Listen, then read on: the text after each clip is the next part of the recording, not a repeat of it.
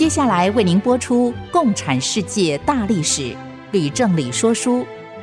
本节目由公众小额募款所得赞助。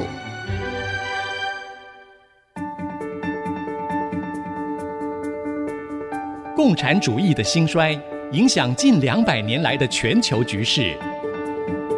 认识共产主义，才能掌握二十一世纪的国际发展。全球视角，大历史观点。欢迎收听《共产世界大历史》，吕正理说书。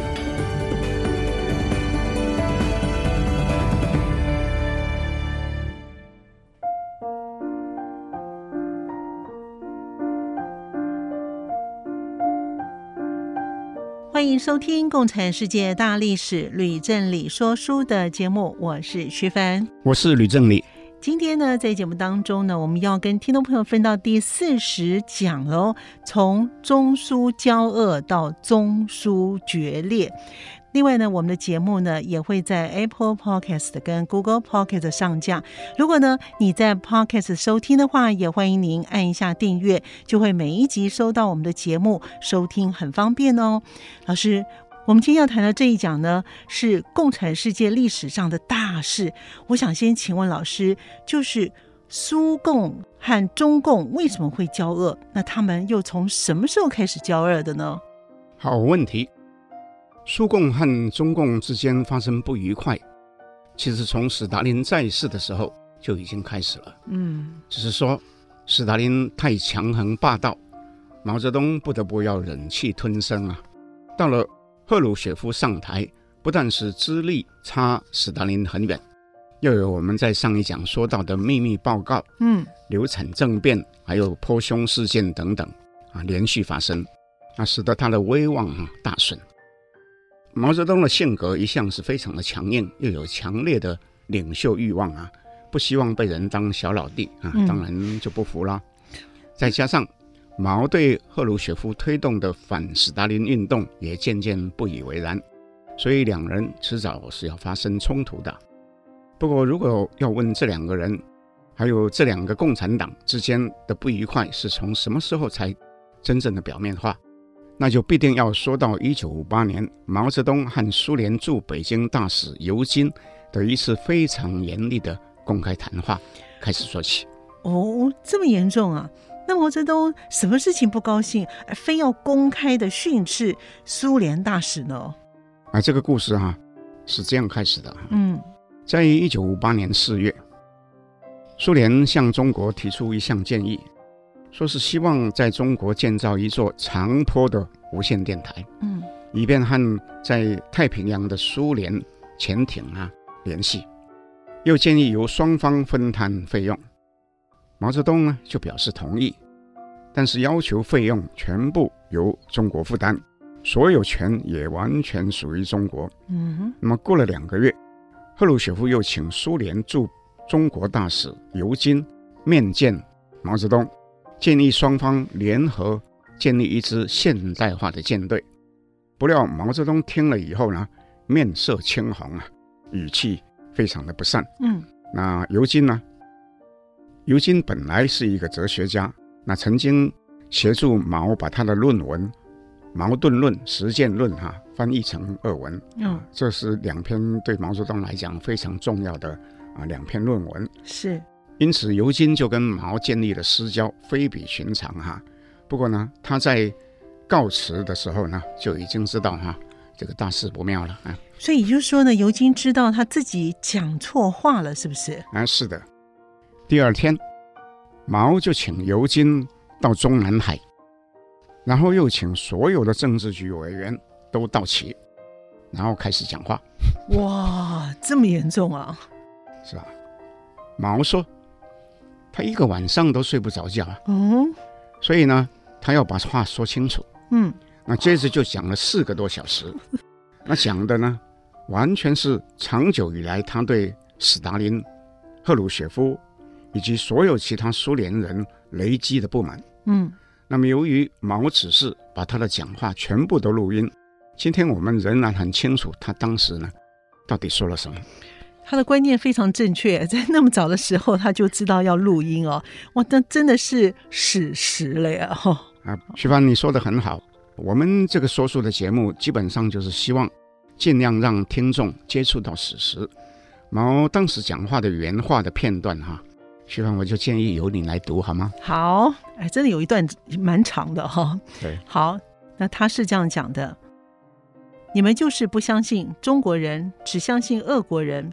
俄国人是上等人，中国人是下等人，毛手毛脚的，所以才产生了合营的问题。要合营，一切都合营，陆海空军、工业、农业、文化、教育都合营，可不可以？或者把一万多公里长的海岸线都交给你们，我们只搞游击队。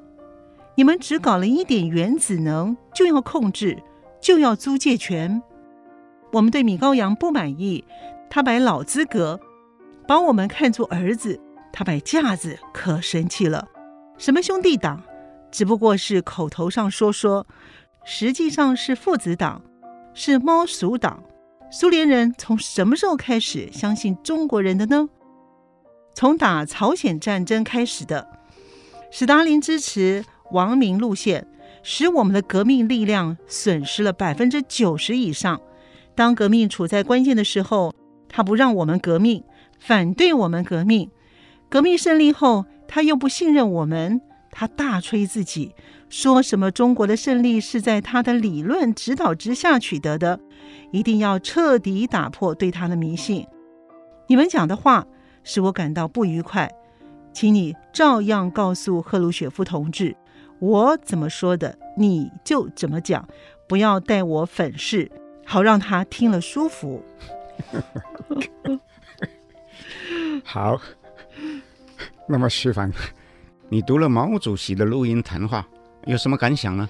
哇，这个毛主席真是来势汹汹哎，显然是要一次算清楚所有的老账。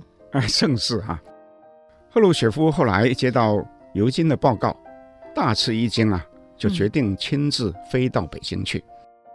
那毛就请赫鲁雪夫在游泳池畔啊见面，那自己穿了游泳裤啊，嗯，一边呢在水里面游来游去，一边向赫鲁雪夫炫耀人民公社的伟大成就啊，说他现在呢只担心粮食多了吃不完啊。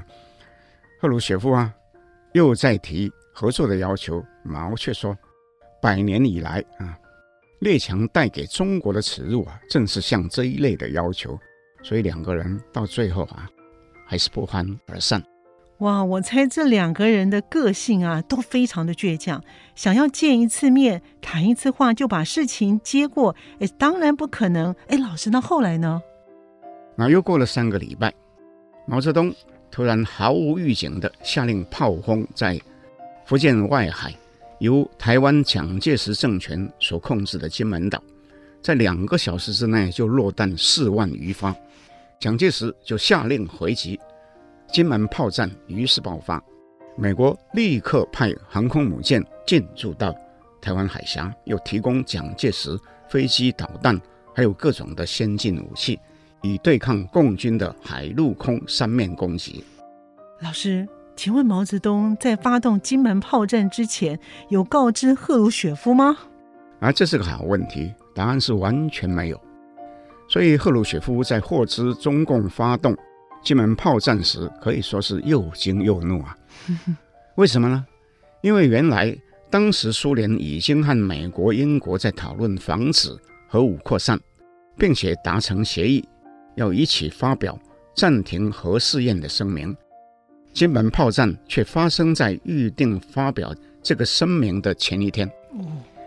赫鲁雪夫不得不怀疑，说毛泽东发动炮战的目的是为了要破坏三国的核武限制谈判。那么，由于他才刚刚离开北京不久，金门炮战不免被人认定是他和毛共同商定的。但是，毛在北京的时候根本就没有提到金门。炮轰之前也不曾知会赫鲁雪夫，所以赫鲁雪夫是怀疑毛泽东蓄意要破坏他和美国、英国以外交努力解决军事的对抗，他心里非常非常的生气喽。哎，不错。不过使得赫鲁雪夫更生气的事情啊，还在后头嘞。还有更生气的啊。不过我们先休息一会儿，马上回来。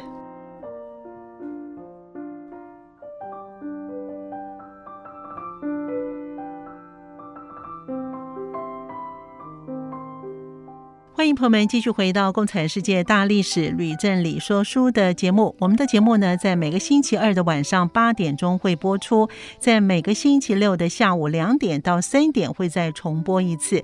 老师，您刚才说的金门炮战呢，是不是就是我们台湾所说的八二三炮战呢？啊，正是，没错。哦，哎，那他还发生一件事情，让赫鲁雪夫更生气。那到底是什么事情呢？啊，这件事情啊，仍然是和。金门炮战有关。嗯，在金门炮战当中，台湾发射了一枚由美军提供的响尾蛇导弹。嗯，啊，其中有一枚故障了，就掉到地上。哦，那被共军识获。那么苏联自认导弹的技术不如美国，所以就要求中共把这一枚导弹送到苏联去，以便拆解研究。嗯，可是中国人说，要等到他们研究完以后呢，才能送给苏联，那苏联呢？后来又不断的施压啊，所以中国就不得不把导弹哈送去。苏联人却发现其中少了一个非常关键的感测的元件。中国人说可能是在运送过程中遗失了，苏联人却认为是中国人私藏而不愿交出的。赫鲁雪夫在他的回忆录里直接就写道。这个小小的事件呢，大大的刺伤了苏联人，因为苏联自认过去对中国像兄弟般的对待，支援无数的建设项目，提供贷款、设备等等，又派出数千名的专家。如今中国在战场上只获得一点点的战利品，却不肯和苏联共享，又千方百计的拖延，最后呢又说谎。所以，关于金门炮战，哎，我其实读过不少的报道啊。我相信有很多的听众也都知道，但是我从来不知道背后竟然还有这样子的一个故事发生呢。因此，也就是因为这个事件，导致了中苏失去了互信。老师，我们今天光听您讲这一段的故事，哎，我就觉得非常值得了。哎，谢谢徐凡的美言。不过呢，这样看来呢，中苏之间的交恶呢已经成为事实了，迟早呢就会公开化。那么外人什么时候才会看见苏共跟中共之间的矛盾呢？在一九五九年一月，苏共召开第二十一次大会，周恩来就率领代表团参加。嗯、赫鲁雪夫公然批评大跃进，语气里面呢有讥讽的意味。先前，赫鲁雪夫批评大跃进，毛泽东其实也不是不知道，只是怒在心中啊。但这一次是赫鲁雪夫在大庭广众当中发出的评论，周恩来如果不出一声，默默的忍受哈、啊，等到回到北京以后，恐怕就没有办法跟毛主席交代了。没错，所以 所以他就起来直接的反驳哈、啊，这是有史以来哈、啊。双方冲突第一次的公开化，引起参加各国的共产党的注意。哇，真的是越来越严重，也越来越精彩了。不过呢，我有个问题想请问老师的是，赫鲁雪夫为什么会当着这么多人的面前说中共的不是呢？啊，这个问得好。那根据赫鲁雪夫后来的解释，他是因为怕一些东欧国家盲目的效仿啊中国，采行大跃进。的左倾错误路线，那希望防止他们呢跟着犯错。照赫鲁雪夫的说法，就是要先给这一些人呢打预防针。哦，因为如果他们真的走错路了，苏联到时候呢不免还是要出面替他们解决困难，不是吗？嗯，没错。哎，但是我还有个问题，周恩来明明知道呢大跃进是不对的，又为什么还替毛主席的政策来辩驳呢？啊，这有两种说法，一种说法是周总理效忠于毛主席，不能让苏联人编排毛主席的不是。嗯，另外有一种说法是，周总理当时其实是不得已而必须说一些违心的话。什么叫做违心？就是违背良心的意思了。是。那这话呢，不是我说，也不是随便能说的，而是周恩来在参加苏共二十一大的时候，有一位名叫严明富的翻译，后来写追记的文章里面说的。哦。那我也再补充一下，邓小平在一九八零年八月的时候，曾经接受一位意大利的女记者访问，当时她也曾经说，文化大革命时期。周总理所处的地位十分困难，有时也会说一些违心的话，做一些违心的事，因为他不做这些事，不说这些话，他自己也保不住。没错，总之啊，中共里面有一部分人都知道，也承认周恩来说的话呢，往往是唯心之论。那么，老师，毛泽东对于赫鲁雪夫公然批评他，他又怎么说呢？啊，这又是个好问题。毛说，赫鲁雪夫所说的话虽然是不中听，比起在二十大时已经有了进步了 啊，因为他在二十大批评斯大林，不是吗？对，啊，所以呢，毛就做了一个比喻，说兄弟党之间呢，不需要十个指头都一样。只要九个指头一样就行了。所以呢，毛主席说这个话听起来好像是很有风度哦。所以呢，这两边呢，在表面上似乎没有完全的撕破脸，是吗？没有啊。但是过了两个月，又发生了一件非常非常重大的事。哦，又发生了什么重大的事？这真是一个不得了的大事。哦，我猜徐帆，你和大部分的听众都应该知道的。知道什么事情呢？老师，在一九五九年，西藏发生抗暴运动。是，那由于中共在青海、西藏推动土改以及人民公社，损毁了喇嘛寺庙，又逼迫僧人还俗，藏人就起而反抗。嗯，那中共就派解放军大举镇压。十四世达赖喇嘛在三月底逃亡，印度就同意达赖喇嘛跟他的随从入境。中印之间哈，其实原本在边境上就已经有纠纷了。到这个时候呢，那关系就更加恶劣了。但是老师，这件事情跟苏联有什么关系呢？哦，有关的了啊，因为苏联呢就顿时陷于两难。哦，印度虽然不是共产国家。与苏联一向是非常的友好，嗯，苏联不愿意得罪印度，所以就没有公开声明表示支持中国。那中国政府呢，就为此对苏联呢非常的不谅解，口出恶言了。哦，那两国之间的敌意呢就越来越深了。那后来呢，两国之间的关系会不会更恶化了？那是当然了，真正的问题呢就来了。哦，什么样的问题？因为到了六月。苏联就突然发出通知，说经过内部审慎的讨论，决定停止协助中国发展核能技术，并且要取消原先交付一颗原子弹给中国的承诺。嗯哼，为了这件事，苏共中央还特别写了一封信给中共中央。他里面怎么写呢？他这样讲，他说在日内瓦。外长会议期间，苏美英三国讨论了禁止核试验的谈判进程。不能不考虑，如果西方国家获悉苏联将核武器的样品和设计的技术资料交给中国，那么这就有可能严重的迫害社会主义国家和平和缓国际紧张局势所做的努力。所以我猜，不论苏共的信里面怎么写，以什么样的理由取消了对中共的承诺，但是对中共来说呢，这个梁子大概就结得更深嘞。那毛主席怎么能够忍受得住呢？哎，不错哈。毛接获苏联通知之后呢，可以说是愤恨至极呀，正在火头上。而这时，中共预定要在七月初。在庐山举行的政治局扩大会议正要召开啊，所以不免就有人要倒大霉了。所以就如我们在上一讲说书时讲的，那个要倒大霉的人啊，就是彭德怀。哦。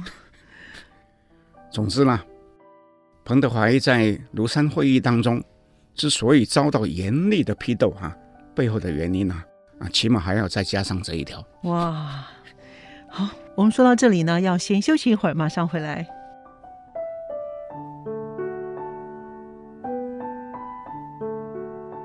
欢迎朋友们继续回到《共产世界大历史吕正理说书》的节目。老师，根据您刚才说的一连串的叙述啊，中苏关系啊，真的是越来越糟嘞。不过还不到决裂的地步。那么是什么时候开始决裂呢？这就得要从赫鲁雪夫的一次两星期访美之旅哈、啊、开始讲起。哇，这么久啊？那是一次深度之旅喽。哎，不错哈、啊。一九五九年九月，赫鲁雪夫应艾森豪总统之邀访问美国。嗯，这是历史性的一次访问啊。赫鲁雪夫带着大队人马，除了到白宫所在的华盛顿、美国的金融中心纽约之外，又访问了加州的湾区好莱坞，以及农业大州爱奥瓦、钢铁大城 Pittsburgh，还有。美国的政商人物争相与他见面谈话，媒体也大幅的报道。那我猜美国人对于赫鲁雪夫一定很好奇了，不知道对他的印象是怎么样的？美国人民对赫鲁雪夫的印象大多是朴素、直率、机智、精力充沛，嗯，但是有时不免也粗鲁。哦，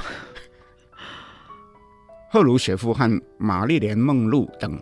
知名电影明星一起吃饭，尤其是打破了一般人对苏联的刻板印象。哇，他竟然跟女神玛丽莲梦露都见面到了！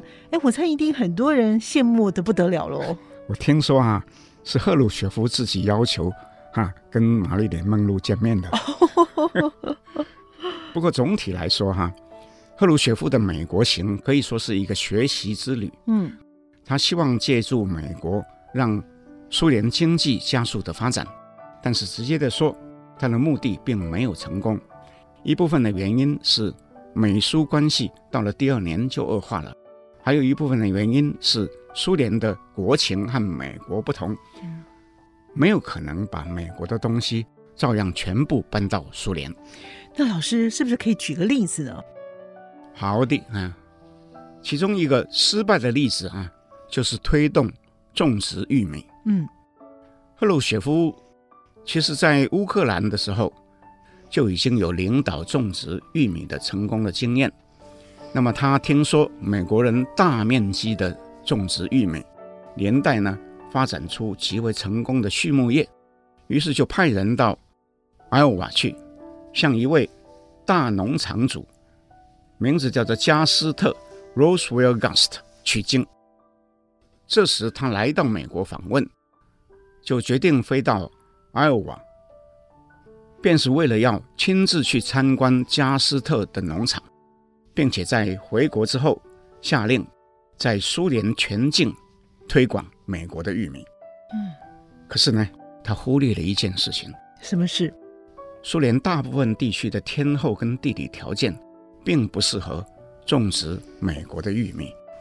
因而收成是非常的差，但是各级地方党委书记大多不敢反映实情，反而虚报产量，连屠宰牲畜啊都造假。哇啊，有个小故事哈，嗯，有一位州党委书记因为说谎说的太过了哈，到后来无法圆谎，最后呢只得自杀。哇，总之哈，种植玉米。最终造成苏联全国性的灾难。听老师这样说起来，有点像毛主席搞人民公社大大的失败一样，哎，哎，不错，徐凡，你这个话说的很好。嗯，赫鲁雪夫虽然讥刺毛主席搞人民公社、大炼钢铁，搞得一塌糊涂啊，却不了解苏联和中国一样，也是一党专政、一人独裁啊。没有什么人敢随便说一些上面不喜欢听的话，是，却有很多人呢，等不及要逢迎拍马，也有一些心里明白的人呢，却在等着看笑话，所以呢，才会有类似的事情呢一再的发生。所以老师说这番话啊，真的是一针见血。不过我想。请问老师的另外一个问题是，赫鲁雪夫应该也和东道主艾森豪总统谈了些什么样的重要的议题吧？哦，那是当然了。赫鲁雪夫访美的时候，最重要的行程是到大卫营去跟艾森豪总统一起过了三天。哦，那又避世密谈啊，最后呢又一起开记者会，表示将一致同意东西方必须。和平共处，共同致力于裁军、停止核武，并且要扩大贸易的合作。那听起来很好啊。那究竟好不好啊？那要看是从什么人的观点出发呀。哦，老师这样说，好像在暗示不太妙哦。很不幸，确实是如此。嗯，赫鲁雪夫结束美国之旅之后，又匆忙地率团到北京，正好赶上。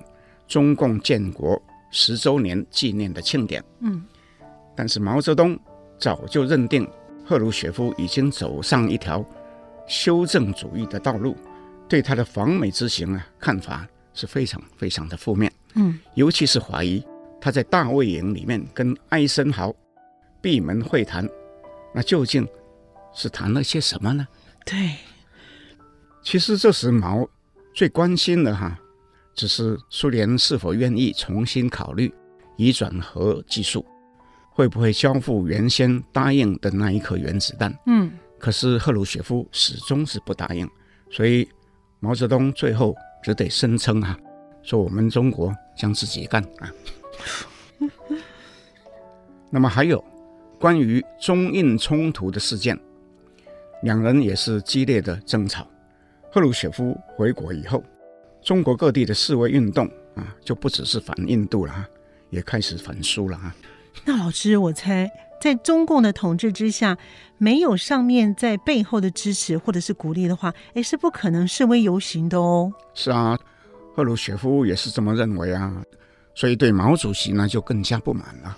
哎，真的是耶！但是我想再请问老师一个问题是：共产世界的老大跟老二在开始吵架的时候，那么其他各国的共产党怎么来看这件事情呢？徐芳，你这个问题是非常的关键啊！中苏渐行渐远，东欧国家都看在眼里。嗯，那其中阿尔巴尼亚就开始向中国示好。嗯，那为什么呢？因为。阿尔巴尼亚共产党总书记名字叫做赫查，他一向是紧紧的跟随斯大林，在国内也学习斯大林多次的清洗异己，所以在党内的地位呢是很稳固的，没有人敢挑战。嗯，可是，在赫鲁雪夫批判斯大林之后，阿共党内就开始有反对批判的声音了，霍查因而就对赫鲁雪夫。大为不满，中共于是就趁机笼络阿尔巴尼亚，双方呢一拍即合。所以他的目的呢，就是要一起对苏联老大哥造反了，是吗，老师？啊，那是当然啦。那他们有什么样的动作呢？在一九六零年六月初，中国在北京主办了一个有六十几个国家的共产党代表参加的大会。嗯，苏联代表奉令鼓吹。和平共处，中共却在暗中邀各国代表私下开会，指称这个和平共处是一个骗局呀、啊。赫鲁雪夫得知以后说一句话，他说什么话呢？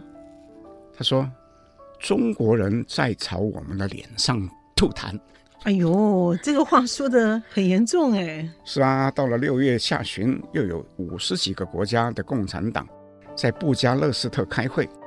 赫鲁雪夫亲自与会，发表演讲，猛烈地批评毛泽东，说不是只有依靠战争才能够进入社会主义。那么各国的代表也群起指责中共。不料中共的代表团团长彭真，在接获国内的电报指示之后，竟起而直接反驳赫鲁雪夫。嗯，阿尔巴尼亚代表也发言表示支持彭真，嗯，公开的顶撞赫鲁雪夫。哇，真是精彩了！真的开始撕破脸了，公开造反嘞。是啊，所以赫鲁雪夫就怒不可遏，嗯，下令通知中国，从七月开始取消两国先前签订的三百多项合作的协议，撤回一千三百九十几名技术专家。中国境内有许多工厂，于是就一夕之间停摆，或是工程只进行了一半，就无以为继了。那么赫鲁雪夫是放过阿尔巴尼亚喽？那不和阿贡的头头霍查算账吗？赫鲁雪夫原本呢是没有动作的哈，可是从九月起，霍查决定清洗党内的亲苏派，开除了一部分人的党籍，啊，把他们逮捕入狱，甚至也有一部分人遭到处决。赫鲁雪夫获释以后，啊，当然就无法忍耐了，所以在第二年的春天，也下令停止。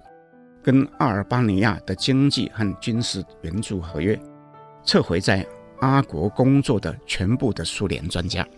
哇，那这下子阿尔巴尼亚比较麻烦了吧？因为它是个穷国，那霍查怎么办呢？霍查只能向毛主席求援啦。啊，嗯、不过这时中国自己其实已经面临了大饥荒的危机，嗯、可是毛主席呢，还是同意。要拨出巨款去援助阿尔巴尼亚啊！好，我们先休息一会儿，马上回来。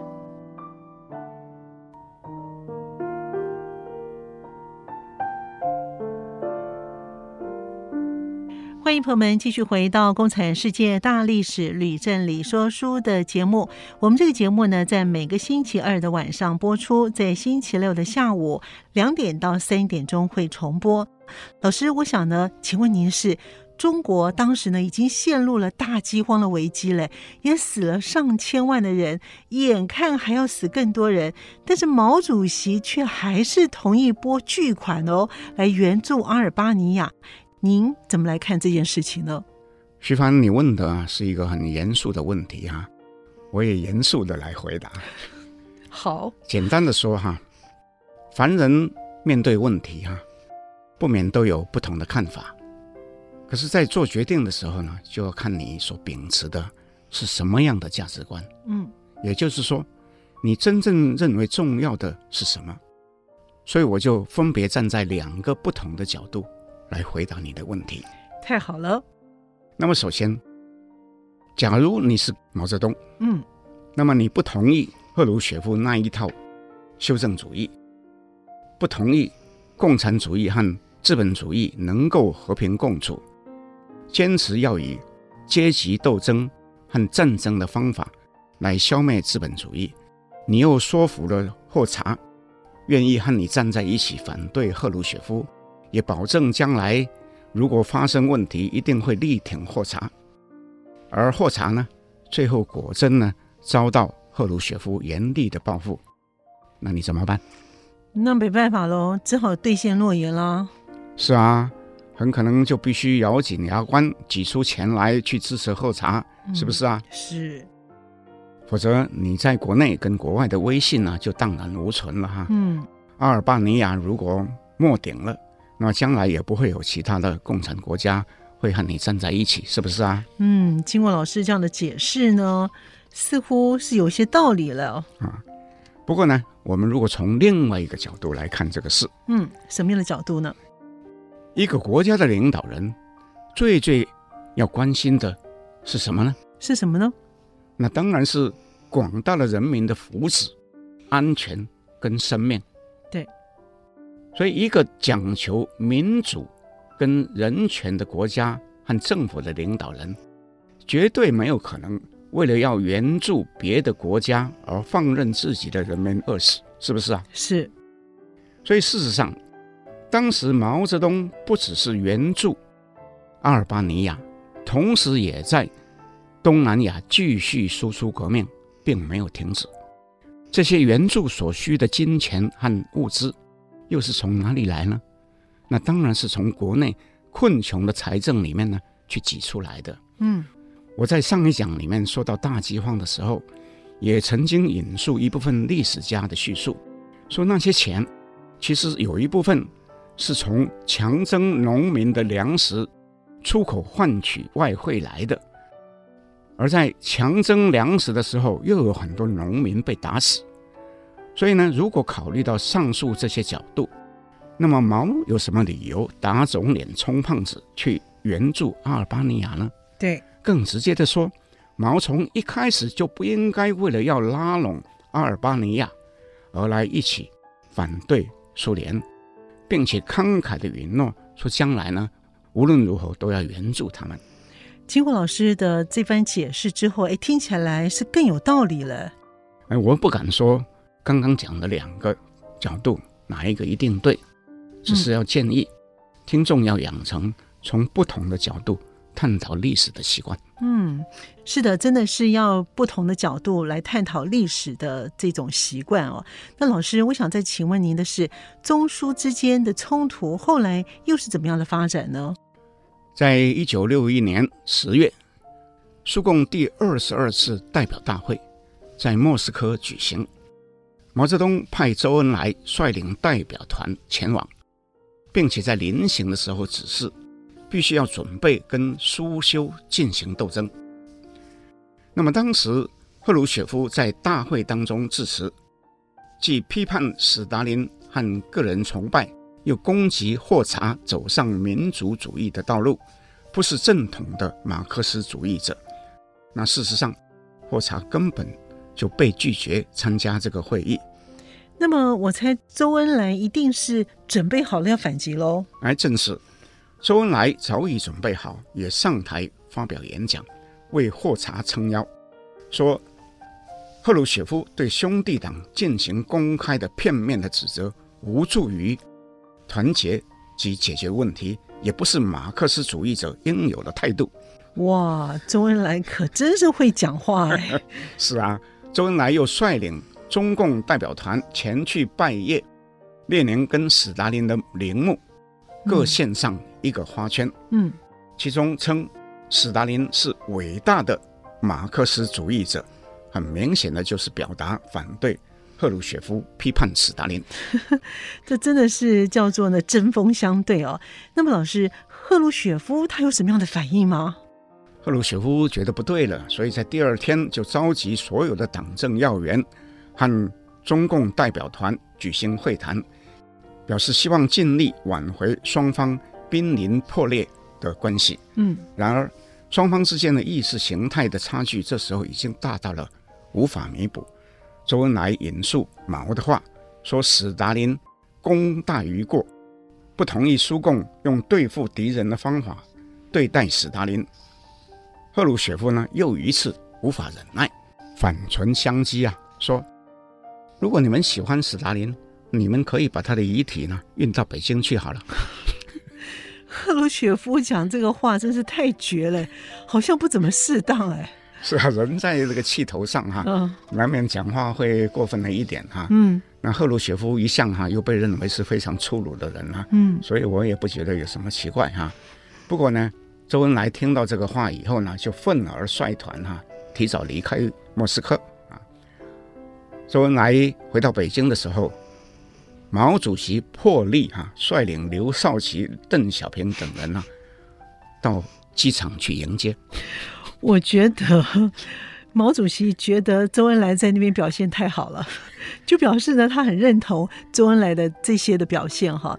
那同时对于苏联人就表示中共上下团结一条心喽。还 不错，中共表现的上下一条心哈。可是苏共内部哈、啊，却是问题呢越来越大了。哎，那是不是又发生了什么样的故事了呢？有的还有故事发生哈。赫鲁雪夫又做了一件更绝的事情。他又做了什么事情呢？赫鲁雪夫竟然在苏共二十二大最后的一天提议，并且获得通过决议，把史达林的水晶棺从陵墓里面移出来，草草的改葬。哇，那真的是太绝了！赫鲁雪夫有必要这样做吗？我我真觉得他要有失心疯了。不但是这样子哈，赫鲁雪夫又下令，把苏联全国几千几百个跟斯大林的名字有关的城市、乡镇、街道、广场、工厂、农场，全部都改名，把那斯大林的名字拿掉。所以去斯大林化，这时候就达到最高峰。从另一方面来讲，那些反对去斯大林化的人。对赫鲁雪夫的不满啊，也达到了最高点。老师，那那些人是不是就预备要推翻赫鲁雪夫了呢？这些人当然想啊，不过还是要等机会。因为中苏两国的关系虽然决裂，美苏的关系却是好得不得了，所以时候还没到啊。不过我要预告一下，美苏之间的关系在不久之后也将会急速的恶化。哎，那是为什么呢？因为后来连续发生了好几个事件，导致两国之间急剧的冲突。其中最有名的两个事件，就是柏林围墙危机和古巴飞弹危机。而这两个事件，就是我们在下一讲第四十一讲的时候呢，预备要说的主题。太好了，老师已经预告了，下一讲的主题是跟柏林围墙危机、跟古巴飞弹的危机，哇，真的一定很精彩，所以我们的听众朋友们千万千万不要错过了。说到这里呢，我们的节目呢也近尾声了。这里是呢 IC 之音主科广播 FM 九七点五，您现在所收听的节目呢是《共产世界大历史吕正理说书》的节目。另外呢，我们的节目呢会在 IC 的官网 AOD 随选随听之外呢，也同步会在 Apple Podcast 跟 Google Podcast 上线喽。更欢迎我们的听众朋友在 Podcast 上面搜寻《共产世界大历史吕正理说书》，记得要按下订阅，才不会让你错过每一集的精彩的节目。《共产世界大历史吕正理说书》，我们下次见。谢谢各位听众收听，我们下次见。明白过去，才能洞悉现在，展望未来。